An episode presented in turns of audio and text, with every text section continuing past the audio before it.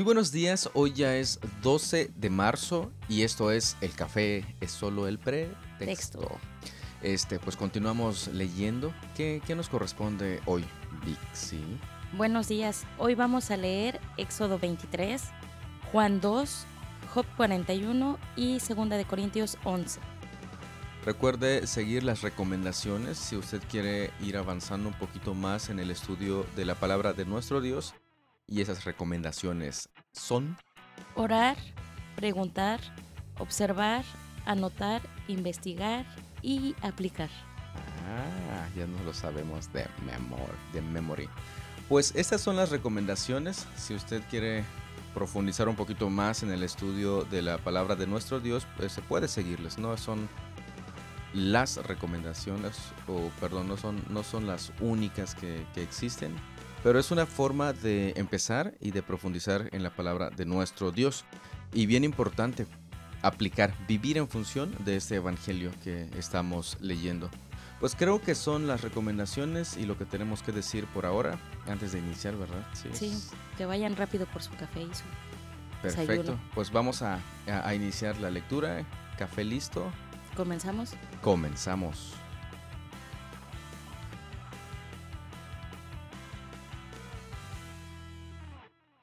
Éxodo 23. No esparzas rumores falsos. No te hagas cómplice de gente malvada cuando tengas que jurar en el estrado de los testigos. No te dejes llevar por la mayoría en su maldad. Cuando te llamen a testificar en un pleito, no te dejes influir por la multitud para torcer la justicia. Tampoco inclines tu testimonio en favor de una persona solo porque sea pobre. Si encuentras extraviado el buey o el burro de tu enemigo, devuélveselo a su dueño. Si ves que el burro de alguien que te odia cayó debajo de su carga, no pases de largo, detente y ayúdalo. Ante una demanda judicial, no le negarás la justicia al pobre. Asegúrate de que nunca acuses a nadie falsamente de algún mal. Jamás condenes a muerte a una persona inocente o intachable, porque yo nunca declaro inocente al culpable. No aceptes sobornos porque el soborno te lleva a hacerte de la vista gorda en aquello que ves con claridad. El soborno mueve incluso a una persona justa a tergiversar la verdad. No oprimas a los extranjeros. Tú sabes lo que es ser extranjero porque tú también fuiste extranjero en la tierra de Egipto. Siembra y recoge tus cosechas durante seis años, pero el séptimo año deja que la tierra se renueve y descanse sin cultivar. Permite que la gente pobre de tu pueblo coseche lo que crezca por sí mismo durante ese año. Deja el resto para que coman los animales salvajes. Haz lo mismo con tus viñedos y olivares. Tienes seis días en la semana para hacer tu trabajo habitual, pero el séptimo día dejarás de trabajar. Así tu buey y tu burro podrán descansar, y también recobrarán sus fuerzas tus esclavos y los extranjeros que vivan en medio de ti. Presta mucha atención a todas mis instrucciones, no invoques el nombre de ningún otro Dios, ni siquiera menciones sus nombres. Me llama mucho la atención lo que dice el verso 3, cuando dice, tampoco inclines tu testimonio en favor de una persona solo porque sea pobre. Es bien interesante porque cuando vemos a personas este, pobres o con escasos recursos, solemos querer ayudarles y apoyarles, y más incluso, como dice aquí, este, aunque probablemente sean culpables de algo, nos inclinemos a favor de ellos solo por ser pobres. Es bien interesante. Aquí Dios no está haciendo acepción de personas respecto a si es pobre o no es pobre, sino que siempre pide que se haga justicia, tanto al pobre así como al que tiene. Cada año deberá celebrar tres festivales en mi honor. En primer lugar, celebra el Festival de los Panes sin Levadura. Durante siete días prepararás sin levadura el pan que comas, tal como yo te ordené. Celebra este festival cada año, en el tiempo señalado a comienzos de la primavera en el mes de Abib, porque en esa fecha se cumple el aniversario de tu salida de Egipto. Nadie podrá presentarse ante mí sin una ofrenda. En segundo lugar, celebra el festival de la cosecha, cuando me traigas los primeros frutos de tus cosechas. Por último, celebra el festival de la cosecha final, cuando termine la temporada de la cosecha, una vez que hayas cosechado todos los cultivos de tus campos. Cada año, en estas tres ocasiones anuales, Todo hombre de Israel deberá presentarse delante del soberano, el Señor. No ofrezcas la sangre de mis sacrificios con ningún tipo de pan que contenga levadura. Tampoco dejes hasta la mañana siguiente la grasa de las ofrendas del festival. Cuando recojas tus cosechas, lleva a la casa del Señor tu Dios lo mejor de la primera cosecha. No cocines a un cabrito en la leche de su madre. Mira, yo envío un ángel delante de ti para que te proteja en el viaje y te lleve a salvo al lugar que te he preparado. Préstale mucha atención y obedece sus instrucciones. No te rebeles contra él, porque es mi representante y no perdonará tu rebelión. Pero si te aseguras de obedecerlo y sigues todas mis instrucciones, entonces yo seré enemigo de tus enemigos y me opondré a todos los que se te opongan. Pues mi ángel irá delante de ti y te llevará a la tierra de los amorreos, de los hititas, de los fereceos, de los cananeos, de los heveos, de los jebuseos, para que vivas en ella. Yo los destruiré por completo. No rindas culto a los dioses de estas naciones, ni los sirvas de ninguna manera. No imites sus prácticas malvadas. En cambio, destruye sus ídolos por completo y destroza sus columnas sagradas. Sirve solo al Señor tu Dios. Si lo haces, yo te bendeciré con alimento y agua, y te protegeré de enfermedades. No habrá en tu tierra ninguna mujer que pierda su embarazo o sea estéril. Te daré una vida larga y plena. Enviaré mi terror delante de ti y sembraré pánico entre todos los pueblos de las tierras que invadas. Haré que todos tus enemigos den la vuelta y salgan corriendo.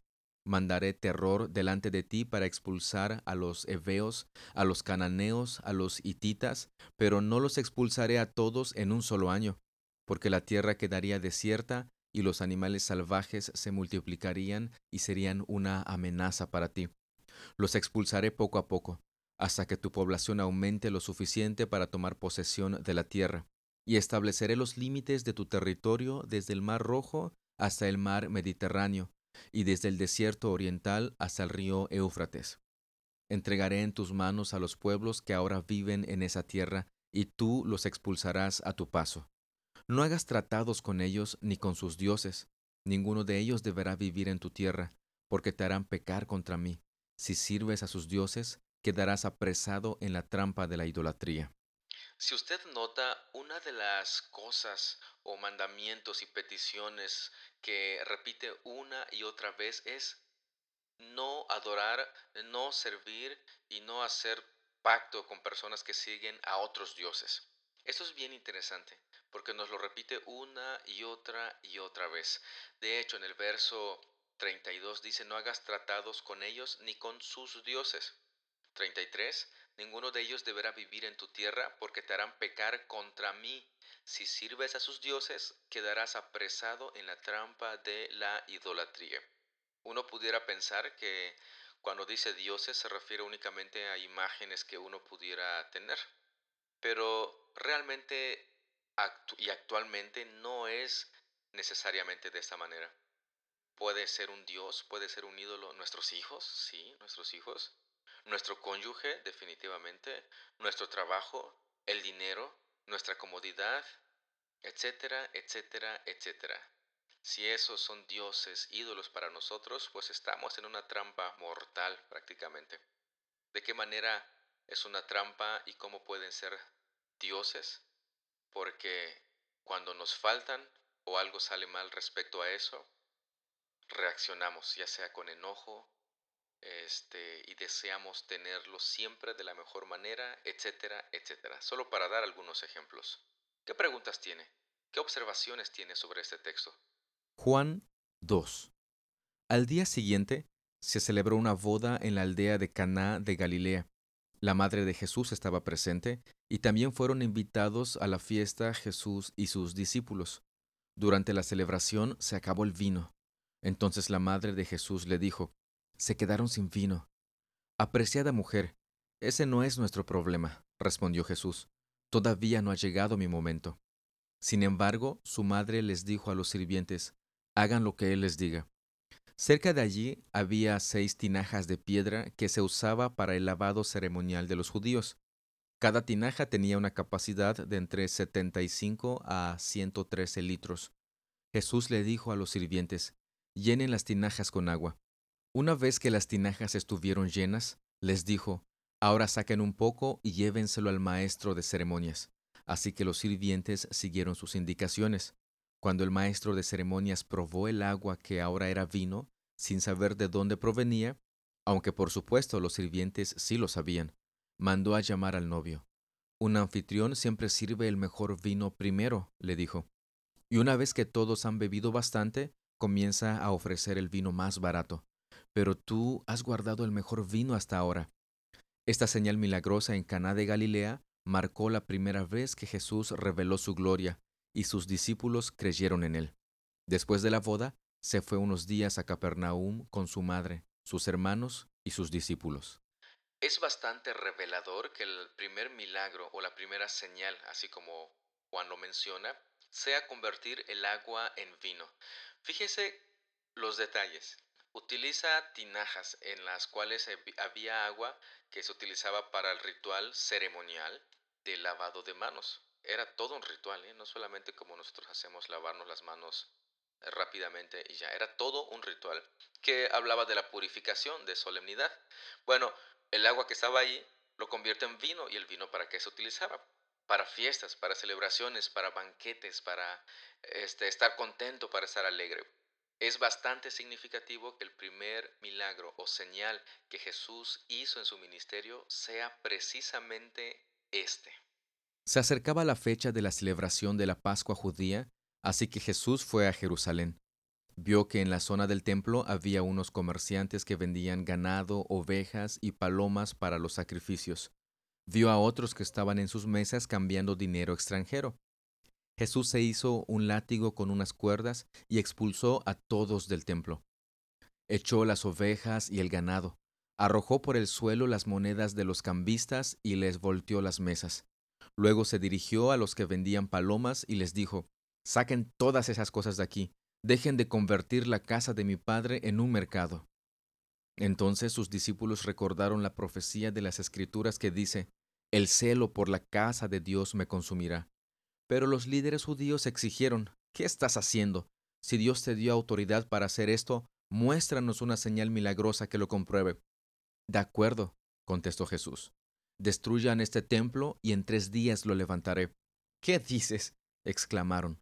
Tardaron cuarenta y seis años en construir este templo y tú puedes reconstruirlo en tres días.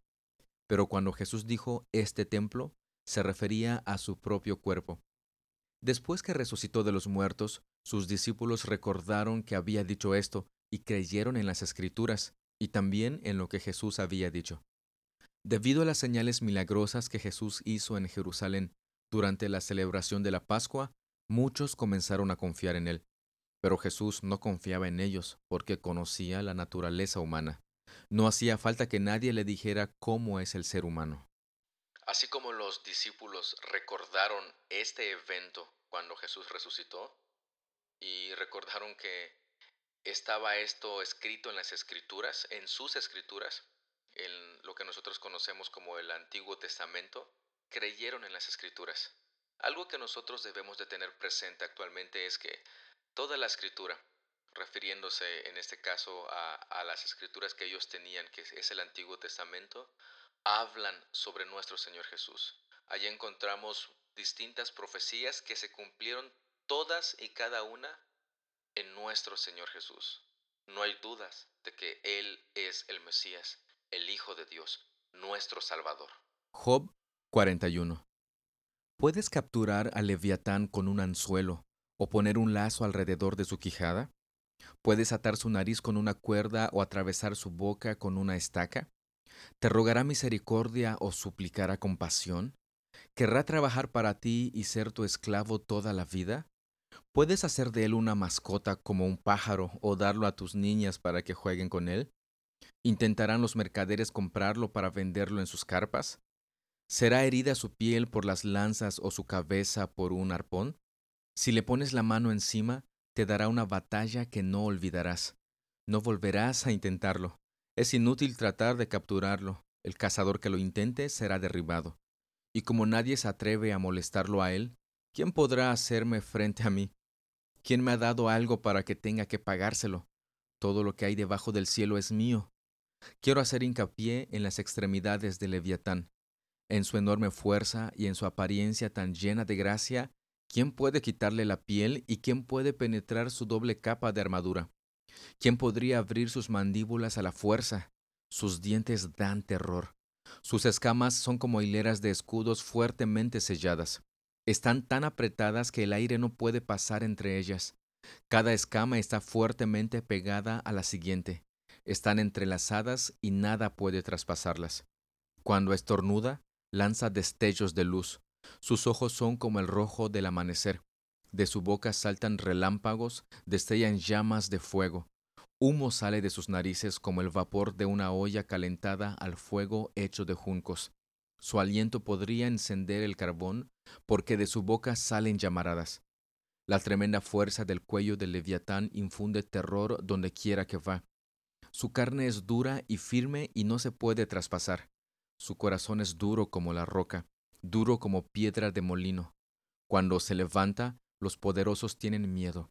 El terror se apodera de ellos. No hay espada que pueda detenerlo, ni lanza, ni dardo, ni jabalina. El hierro no es más que paja para esa criatura, y el bronce madera podrida. Las fechas no lo hacen huir. Las piedras tiradas con onda son como trocitos de hierba. Los garrotes son como una brisna de hierba, y se ríe del silbido de las jabalinas. Su vientre está cubierto de escamas tan afiladas como el vidrio. Escarba el suelo cuando se arrastra por el barro. El leviatán hace hervir el agua con su sacudimiento, agita las profundidades como una olla de ungüento. Deja en su estela agua reluciente que hace que el mar parezca blanco. En la tierra es sin igual. Ninguna otra criatura es tan intrépida. De todas las criaturas, es la más orgullosa, es el rey de las bestias. Algunos tenemos como que la inquietud y la curiosidad de saber si cuando habla del leviatán se está refiriendo a un dragón. ¿Existieron los dragones? Este es una pregunta, pero tengamos mucho cuidado, porque hay narraciones que nos presentan como en este caso ejemplos y nos podemos distraer y empezamos a buscar en YouTube o en cualquier otra ah, aplicación qué es el leviatán. Y entonces, entonces, perdón, nos distraemos de lo que originalmente Dios está diciendo. Y no perdamos el contexto. No nos vayamos por las ramas, como dicen por, por otros lugares, sino que nos concentremos en lo que la Biblia nos está mostrando y qué es lo que nos está enseñando. Sí, Quizá en su momento sabremos a qué se está refiriendo con el leviatán, pero no nos distraigamos. Concentrémonos en la centralidad de lo que nuestro Dios nos está diciendo a través de esta palabra suya. Segunda de Corintios 11. Espero que toleren un poco más de mis tonterías. Por favor, téngame paciencia, pues los celo con el celo de Dios mismo. Los prometí como una novia pura a su único esposo, Cristo pero temo que, de alguna manera, su pura y completa devoción a Cristo se corrompa, tal como Eva fue engañada por la astucia de la serpiente. Ustedes soportan de buena gana todo lo que cualquiera les dice, aun si les predican a un Jesús diferente del que nosotros predicamos, o a un espíritu diferente del que ustedes recibieron, o un evangelio diferente del que creyeron. Pero de ninguna manera me considero inferior a esos superapóstoles que enseñan tales cosas. Podré ser un orador inexperto, pero no me falta conocimiento. Eso es algo que les hemos dejado bien claro a ustedes de todas las maneras posibles. ¿Estaba equivocado cuando me humillé y los honré al predicarles la buena noticia de Dios sin esperar nada a cambio? Les robé a otras iglesias al aceptar sus contribuciones para poder servirlos a ustedes sin ningún costo. Cuando estuve con ustedes y no tenía lo suficiente para vivir, no llegué a ser una carga financiera para nadie, pues los hermanos que llegaron de Macedonia me trajeron todo lo que necesitaba. Nunca he sido una carga para ustedes y jamás lo seré. Tan cierto como que la verdad de Cristo está en mí, nadie en toda Grecia me impedirá que me jacte de esto. ¿Por qué? ¿Porque no los amo? Dios sabe que sí, pero seguiré haciendo lo que siempre he hecho, esto debilitará los argumentos de aquellos que andan buscando la oportunidad para jactarse de que su trabajo es igual al nuestro. Estos individuos son falsos apóstoles, son obreros engañosos que se disfrazan de apóstoles de Cristo, pero no me sorprende para nada. Aún Satanás se disfraza de ángel de luz, así que no es de sorprenderse que los que los sirven también se disfracen de siervos de la justicia. Al final, recibirán el castigo que sus acciones perversas merecen. Otra vez lo digo, no piensen que soy un necio para hablar así, pero aun si lo piensan, escúchenme, tal como lo harían con una persona necia, mientras que yo también me jacto un poco. Dicha jactancia no proviene del Señor, pero actúo como un necio. Ya que otros se jactan de sus logros humanos, yo también lo haré. Después de todo, ustedes se creen muy sabios, pero con gusto soportan a los necios. Aguantan cuando alguien los esclaviza. Les quita todo lo que tienen, se aprovecha de ustedes, toma control de todo y les da una bofetada. Me da vergüenza decir que nosotros fuimos demasiado débiles para hacer lo mismo. Pero sea lo que sea de lo que ellos se atrevan a jactarse, otra vez hablo como un necio, yo también me atrevo a jactarme de lo mismo. ¿Son ellos hebreos? Yo también lo soy. ¿Son israelitas? También lo soy yo. ¿Son descendientes de Abraham? También yo. ¿Son siervos de Cristo? Sé que sueno como un loco, pero yo lo he servido mucho más. He trabajado con más esfuerzo. Me han encarcelado más seguido. Fui azotado innumerables veces y enfrenté la muerte en repetidas ocasiones. En cinco ocasiones distintas los líderes judíos me dieron treinta y nueve latigazos. Tres veces me azotaron con varas. Una vez fui apedreado. Tres veces sufrí naufragios. Una vez pasé toda una noche y el día siguiente a la deriva en el mar. He estado en muchos viajes muy largos. Enfrenté peligros de ríos y de ladrones. Enfrenté peligros de parte de mi propio pueblo, los judíos, y también de los gentiles. Enfrenté peligros en ciudades, en desiertos y en mares y enfrenté peligros de hombres que afirman ser creyentes pero no lo son. He trabajado con esfuerzo y por largas horas y soporté muchas noches sin dormir. He tenido hambre y sed, y a menudo me he quedado sin nada que comer. He temblado de frío, sin tener ropa suficiente para mantenerme abrigado. Además de todo eso, a diario llevo la carga de mi preocupación por todas las iglesias. ¿Quién está débil sin que yo no sienta esa misma debilidad? ¿Quién se ha dejado llevar por mal camino y sin que yo no arda de enojo? Si debo jactarme, preferiría jactarme de las cosas que muestran lo débil que soy. Dios, el Padre de nuestro Señor Jesús, quien es digno de eterna alabanza, sabe que no miento. Cuando estuve en Damasco, el gobernador bajo el mando del rey Aretas puso guardias en las puertas de la ciudad para atraparme. Tuvieron que descolgarme en un canasto por una ventana en el muro de la ciudad para que escapara de él. Muy, muy interesante cómo Pablo defiende su apostolado y argumenta también en contra de aquellos que se llaman, entre comillas, apóstoles. Pero hay algo bien interesante que nos menciona precisamente en el verso 30. Si debo jactarme, preferiría jactarme de las cosas que muestran lo débil que soy. Actualmente se enseña todo lo contrario a esto. Es que tú eres fuerte, tienes el potencial, desata el potencial que está en ti, mejor busca la mejor versión de ti, etcétera, etcétera, etcétera. Es interesante que aquí el apóstol Pablo diga que si de algo he de jactarme, si algo he de presumir, si queremos parafrasear, que sea lo débil que soy. Y es interesante que en el verso 31 también diga, Dios, el Padre de nuestro Señor Jesús, quien es digno de eterna alabanza, sabe que no miento. Y precisamente es para que la fuerza y el poder de Dios actúe en nosotros. Es que necesitamos saber que nosotros somos débiles, que no podemos. Porque si por alguna razón creemos que podemos, entonces le decimos a Dios, a ver Dios, haz un ladito porque en esta sí puedo pero en realidad no. Necesitamos saber y conocer quién es nuestro Dios, quién es nuestro Señor, quién es nuestro Rey y aferrarnos a Él, sabiendo que Él es todopoderoso, poderoso, poderoso. Entonces, ¿qué dice?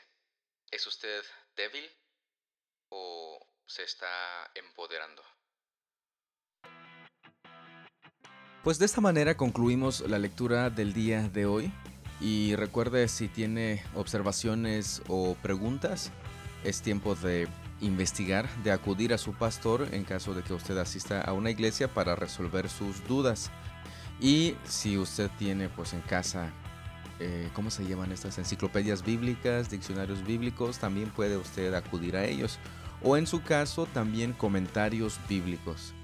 Pero es bien importante que primero acuda a la palabra de Dios, porque hay quienes tienen su Biblia de estudio y entonces leen su Biblia de estudio y solamente con lo que la Biblia de estudio dice y creen que ya es un estudio profundo de lo que la Biblia está diciendo. No, la realidad es que no. Tome su Biblia sin comentarios, sin nada, léalo, observa, observe, perdón, haga sus preguntas, etcétera, etcétera, y llega a sus conclusiones y posteriormente entonces ya puede usted consultar los comentarios o, la Biblia de estudio que, usted tenga a la mano.